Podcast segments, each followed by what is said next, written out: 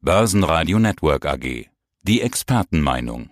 Guten Morgen, liebe Zuhörer. Mein Name ist David Yusuf. Ich bin Analyst beim Online-Broker IG und dem Portal DailyFX Deutschland. Von mir oder von uns erhalten Sie tagesaktuelle News zu den relevantesten Märkten, darunter natürlich auch DAX und auch mittlerweile Aktien.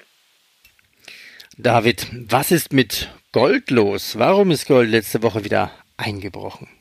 Naja, die grobe Annahme vieler Analysten ist, dass hier starke Gewinnmitnahmen erfolgt sind. Nun ist es aber auch in der Regel so, dass für starke Gewinnmitnahmen auch oft äh, gewisse Impulse vorhanden sein müssen oder sollten oder in der Regel in der Historie das auch so vorher gewesen ist. Ja, und wir hatten in der vergangenen Woche einen gewissen Anstieg in den langfristigen Anleiherenditen in den USA, was so viel bedeutet, dass die Realzinsen wieder etwas gestiegen sind. Und wir wissen ja alle, dass Realzinsen eigentlich beziehungsweise steigende Realzinsen eigentlich eher schlecht für den Goldpreis sind. Ob das jetzt wirklich ein nachhaltiger Anstieg ist, das bezweifle ich persönlich im Moment noch und auch viele Bankanalysten bezweifeln das. Es soll wahrscheinlich wohl nur ein kurzfristiger Anstieg in den Anleiherenditen gewesen sein. Aber man weiß es nicht so genau. Für einige Marktteilnehmer war das anscheinend Grund genug, um hier Gewinne mitzunehmen, insbesondere auch, weil der Goldpreis auch sehr stark nach oben gestiegen ist. Der Rebound in den Konjunkturdaten zeigt noch keine nennenswerte negative Entwicklung an im, äh, in der ersten Hälfte des dritten Quartals. Das kann sich äh, eventuell ändern jetzt in den nächsten Wochen, wenn wir die ersten Daten zu sehen bekommen, wie zum Beispiel die Einkaufsmanager-Indizes per Monat August am Freitag. Und ja, dann wird sich das zeigen, ob denn auch hier wirklich äh, der Goldpreis berechtigt sehr stark nach oben gestiegen ist. Ein anderer Faktor natürlich für den gestiegenen Goldpreis ist der stark gefallene US-Dollar. Und hier spielen ebenfalls Erwartungen eine Rolle daran, ob dieser US-Dollar denn weiter fallen wird. Das stimmt, das stimmt. Es ist eigentlich spannender, ja. dass der US-Dollar mehr Einfluss vielleicht auf den Goldpreis hat, als eigentlich die Angst an der Börse. Ja, das liegt einfach auch daran, dass der US-Dollar viel stärker eingebrochen ist, als er es in den letzten ein paar Jahren getan hat.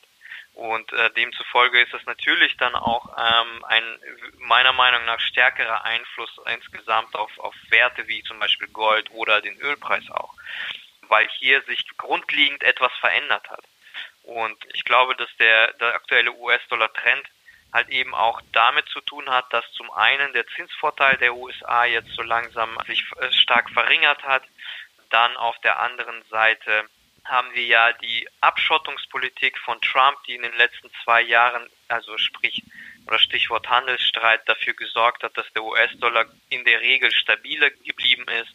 Dann die US-Wahlen, die jetzt näher rücken. Also sprich, diese Abschottungspolitik scheint jetzt zunächst einmal eine Pause einzulegen, auch wenn wir natürlich trotzdem an einigen Fronten immer noch jetzt Stichwort äh, TikTok und so weiter äh, steigende ja, Handelsstreitigkeiten vorliegen haben, aber das ist nicht dasselbe, wie wir das in, in den ersten zwei Jahren gesehen haben, wo es tatsächlich um harte Tarife ging und um Zölle und so weiter, wo halt eben diese Abschottungspolitik zusammen mit den erhöhten Zinsen, Zinsen dafür gesprochen hat, dass der US-Dollar relativ stabil geblieben ist. Diese zwei Faktoren, wichtige Faktoren, sind jetzt ja, fallen jetzt zunehmend raus. Dann haben wir noch die US-Wahlen, die anstehen und historisch betrachtet ist es so, dass der US-Dollar im Zuge der US-Wahlen eher zu Schwäche tendiert.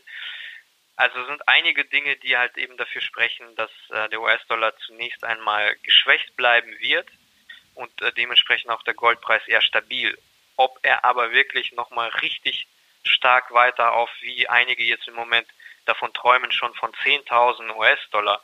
Also das müsste dann wahrscheinlich schon von der Erwartung Stagflation stark abhängen, die ja jetzt ebenfalls mittlerweile eine gewisse Rolle im Anstieg des Goldpreises spielt. Stagflation bedeutet nichts anderes, als dass wir eine konjunkturelle Stagnation haben mit gleichzeitig einer steigenden Inflation. Ob das aber wirklich so kommt, das wird im Moment von den meisten eher für unwahrscheinlich gehalten. Es ist aber trotzdem eine Option, ein Szenario, was man eventuell im Hinterkopf behalten sollte. Denn es kann sein, dass die FED zum Beispiel einen höheren, eine höhere Inflation diesmal tolerieren wird, aber dahin müssen wir erst einmal kommen. Ähm, Wie insofern. Gold jetzt bei 1950 etwa. Bleibt Gold erstmal unter 2000? Wie sieht es charttechnisch aus? Also ich glaube, der Verfall in der vergangenen Woche hat schon ein gewisses Signal ausgesendet und das heißt, einige haben hier zunächst einmal das Schiff quasi verlassen, äh, gewisse professionelle Investoren. Wir haben aber eine einer wichtigen Trendlinie trotzdem gedreht, was ebenfalls bedeutet, dass der Trend noch intakt ist. Aber der starke Verlust, den wir in der vergangenen Woche von ungefähr 200 US-Dollar gesehen haben, könnte auch bedeuten, dass wir es ja maximal in eine stabile Seitwärtsphase jetzt hineinschlittern und weniger wirklich weiter über die 2000 weiter steigen werden oder zumindest über das letzte Hoch. Ähm, und auch charttechnisch gibt es ja auch quasi diese zwei Phasen, die wir jetzt durchgemacht haben im Goldpreis. Die erste Phase fand eben nach dem Corona-Tief begann diese erste Phase, die ging ungefähr bis ca. 1750, dann gingen wir in eine Konsolidierung und als diese Konsolidierung verlassen worden ist, haben wir ungefähr ja, oder fast 100 Prozent dieser ersten Phase jetzt ähm, durchgemacht und jetzt ging es dann eben wieder in diese starke Korrektur über. Also eine Konsolidierung sollte auf jeden Fall nicht ausgeschlossen werden. Was positiv ist für den Goldpreis im Moment ist zumindest, dass wir uns wieder über dem 2011er Hoch befinden, was ja bei 1923 liegt oder 24 aufgerundet. Insofern, das ist erst einmal positiv, bedeutet aber nicht, dass wir es wahrscheinlich jetzt sehr, sehr schnell und dynamisch nach oben steigen, zumindest kurzfristig betrachtet, weil, wie gesagt, auch diese Renditen, die in den USA für langlaufende Anleihen jetzt äh, teilweise ja, positive Signale aussenden, für die Renditen sprechend jetzt, aber weniger für den Goldpreis. Betrachten wir Einzelaktien. Am Freitag hatten wir mit Warta ein Interview hier auf Börsenradio. Die Aktionäre kann man sagen unter Strom. Die Aktie war auf Rekordhoch. Warta verdreifachte das Ergebnis. Ja, und die Aussichten schauen auch gut aus. Die AirPods Kopfhörerbatterien bleiben der Renner, also auch gute Aussichten bei Warta. Wie sieht es denn charttechnisch aus mit dieser Aktie? Ja, charttechnisch sieht es eigentlich auch nicht schlecht aus. Warta scheint ja aus meiner Sicht auch jetzt fundamental betrachtet eigentlich schon ein sehr vielversprechender Wert zu sein. Es ist also sehr viel Potenzial aus meiner Sicht da tatsächlich vorhanden, insbesondere weil ja nicht wirklich viel Konkurrenz auch vorhanden ist für Warta oder beziehungsweise sehr viel Ausbaufähigkeit vorhanden ist. Rein charttechnisch betrachtet hat sich die Aktie ja eigentlich in einem wirklich stabilen, parallelen Aufwärtstrend, also seit dem Corona-Tief aufwärts entwickelt, hat dann eben das letzte Allzeithoch einmal getestet, was ja im Dezember 2019 erreicht wurde kurz getestet und im Nachhinein der Zahlen ist die Aktie dann eingebrochen, weil hier wahrscheinlich einige Gewinne mitgenommen worden sind. Der Gesamtmarkt zeigt sich auch aus meiner Sicht seit letzter Woche auch etwas schwächer, auch wenn man das bezogen jetzt auf die Wall Street, auf den S&P 500 Index noch nicht so wirklich erkennt. Aber wenn wir uns die deutschen Werte anschauen, den DAX anschauen zum Beispiel, dann äh, sieht es danach aus, als würde sich ja leichte Schwäche durchsetzen. Und in den Einzelwerten zeigt sich diese Schwäche natürlich etwas stärker und insbesondere wenn gewisse News quasi abgefrühstückt worden sind, dann kann es halt eben dazu passieren, dass ein stärkerer Einbruch, also quasi eine Buy the Rumor, Sell the Fact Effekt. Und aber nichtsdestotrotz ich würde sagen, der Trend ist intakt, er ist stabil, die Story ist erfolgsversprechend, was Warta angeht. Da ist noch einiges an Potenzial drin und ich glaube, dass Marktteilnehmer da auf jeden Fall nochmal versuchen werden, auf den Zug früher oder später zu springen. Und das sollte die Aktie kurz- bis mittelfristig weiterhin äh, stabil halten. Als potenzielle Nachfolge für Wirecard im DAX gelten entweder das Chemieunternehmen Symrise sowie der Essenslieferant Delivery Hero. Betrachten wir bitte noch Delivery Hero charttechnisch. Seit dem Tief im März bei 55 Euro hat sich das Papier nahezu verdoppelt. Ähm, ja, Delivery Hero ist aus meiner Sicht charttechnisch vor allem auch eine Erfolgsstory. Ich glaube, fundamental betrachtet natürlich nicht so eine Erfolgsstory aus meiner Sicht, zumindest nicht eine so versprechende wie jetzt zum Beispiel Warta, aber das ist nur meine persönliche Meinung, vielleicht auch das Geschäftsfeld betreffend und auch die kompetitive Lage. Und da stellt sich halt Delivery Hero bis jetzt gehört zwar zu den größten Online-Lieferanten quasi äh, weltweit, aber muss sich natürlich auch damit auseinandersetzen, dass die Konkurrenz sehr, sehr groß ist. Und äh, es gibt halt eben auch Befürchtungen, dass Delivery Hero am Ende vielleicht auch nicht wirklich bestehen wird. Vor allem, weil sich das Unternehmen ja auch in den ja eher globalen Randlagen sich ein Standbein aufgebaut hat, aber noch nicht so wirklich in den wirklichen Wachstumstreibern wie zum Beispiel USA oder Westeuropa. Das nur mal am Rande zu der fundamentalen Lage. Charttechnisch betrachtet bleibt der Trend aber auch erst einmal stabil und ebenfalls wie Vata oder zumindest so ähnlich in einem parallelen Trendkanal seit dem Corona-Tief. Und nach unten hin haben wir aber eine sehr starke Unterstützung, die ungefähr zwischen 91, 92 liegt.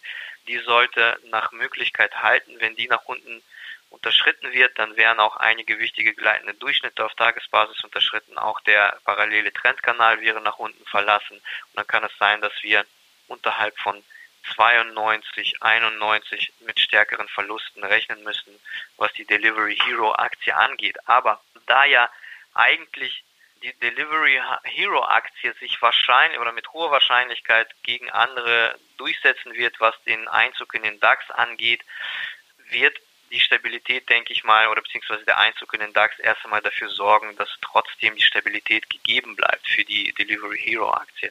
Und nach oben hin, wenn wir wirklich in diesem Trend bleiben, im parallelen Aufwärtstrendkanal, jetzt abgesehen mal von den ganzen fundamentalen Sachen, dann befinden wir uns aktuell eher am unteren Rand dieses Trendkanals und nach oben hin, der obere Rand des Trendkanals, würde ungefähr sogar bei 120, 122 verlaufen. Also wenn wir jetzt rein die Charttechnik betrachten und der Trend entwickelt sich weiter im Rahmen dieses Trendkanals, dann sind sogar, dann ist Upside-Potenzial bis 120 auf jeden Fall gegeben, würde ich sagen.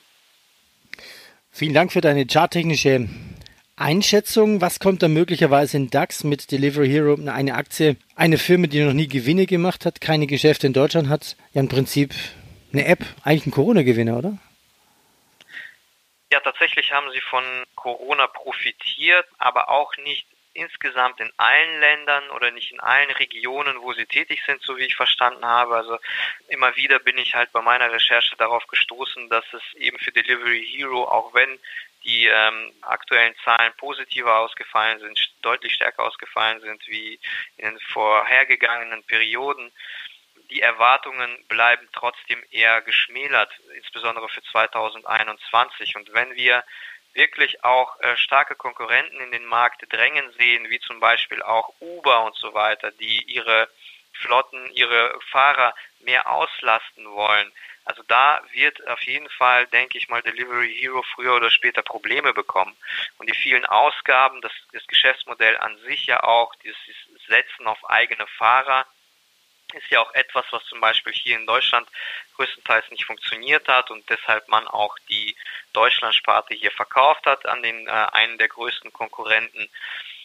Also es sind einfach viele Gegenwinde vorhanden für Delivery Hero aus meiner Sicht. Trotzdem der Einzug in den DAX wird wahrscheinlich dafür sorgen, weil ja auch viele äh, ETFs dann umschichten müssen, auch in, in die Delivery Hero Aktie und insgesamt das Sentiment etwas positiver sich darstellt, aber so wirklich langfristig oder mittel- bis langfristig sieht es noch nicht so ganz vielversprechend aus für die Aktie, finde ich. Betrachten wir charttechnisch noch den DAX, schließen wir das Bild ab, runden wir es ab. Die Wirtschaft in der Eurozone hat das schlimmste Quartal seit 25 Jahren hinter sich über 12 Prozent Einbruch. Klar, dass die Anleger etwas vorsichtiger werden. Und was zuletzt die Corona-Infektionszahlen, und zwar europaweit angeht, ja, auch nicht gut. Möglicherweise steht jetzt der wirtschaftliche Neustart zur Disposition. Aber man könnte fast sagen, egal welche Nachrichten da kommen, der DAX steigt. Wie weit ist der DAX noch von der 13.000 weg und wie stabil ist das charttechnische Bild? Von der 13.000 tatsächlich nicht sehr weit. Wir stehen jetzt bei 12.910 Punkten wir haben die 13.000 jetzt ja im Juli, Ende Juli ungefähr leicht überschritten. Da waren wir bei knapp 13.270 Punkten. Und jetzt, also charttechnisch betrachtet und auf Tagesbasis sieht es eigentlich nicht so schlecht aus. Der Aufwärtstrend bleibt weiterhin intakt. Dieser Trend ist wahrscheinlich oder kann als beendet gelten oder wir können dann mit einer größeren Korrektur rechnen, wenn wir die Unterstützungszone bei ungefähr 12.000 300 Punkten nach unten verlassen. Also eigentlich insgesamt befindet sich eine große Unterstützungszone zwischen 12.200 und 12.400 Punkten. Das heißt, in diesem Bereich kann es immer wieder zu Angriff der Bullen kommen, wenn wir jetzt zum Beispiel in eine Korrektur hineingehen. Aber unterhalb dieses Unterstützungsbereichs, also unter 12.200 Punkten, wird es wahrscheinlich kritisch, weil das würde dann charttechnisch tatsächlich nach einem bestätigten Hoch aussehen und dann könnten wir wirklich unter die 12.000 fallen. Solange das aber nicht der Fall ist, wir befinden uns auch auf Tagesbasis immer noch über den wichtigen gleitenden Durchschnitten. Auch dieser Unterstützungsbereich, den ich eben genannt habe, wurde noch nicht erreicht. Befinden wir uns eigentlich noch in einer positiven Lage, bullischen Lage für den DAX. Auch wenn wir jetzt gewisse Schwächesignale auf Tagesbasis oder auf kurzfristiger Basis erkennen. Und dementsprechend besteht auch weiterhin eine Wahrscheinlichkeit oder eine Möglichkeit dazu, dass wir die 13.000 nochmal ansteuern und dann in Richtung der letzten Allzeithochs ähm, vielleicht gehen. Aber im Moment ist es halt ein bisschen schwierig. Wir brauchen neue Impulse für den Markt und diese Impulse sind nicht so wirklich vorhanden. Die Earnings Season ist vorbei. Die Notenbanken machen Pause. Das Fiskalpakt in den USA scheint ebenfalls noch nicht in der noch nicht durch zu sein im US-Kongress. Es wird jetzt auch, äh, wie ich das verstanden habe, bis Anfang September da Ferien gemacht. Also es wird auch da in dieser Hinsicht wahrscheinlich in den nächsten ein bis zwei Wochen nichts Neues geben.